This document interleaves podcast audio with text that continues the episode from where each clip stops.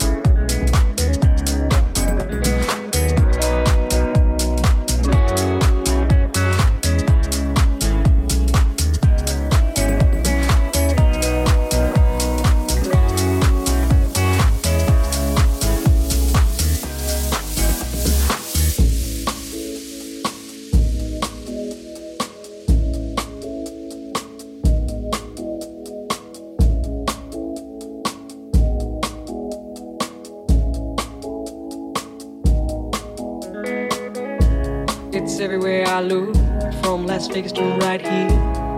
Under your dresser, right by your ear. It's creeping in sweetly, it's definitely here. There's nothing more deadly than slow growing fear.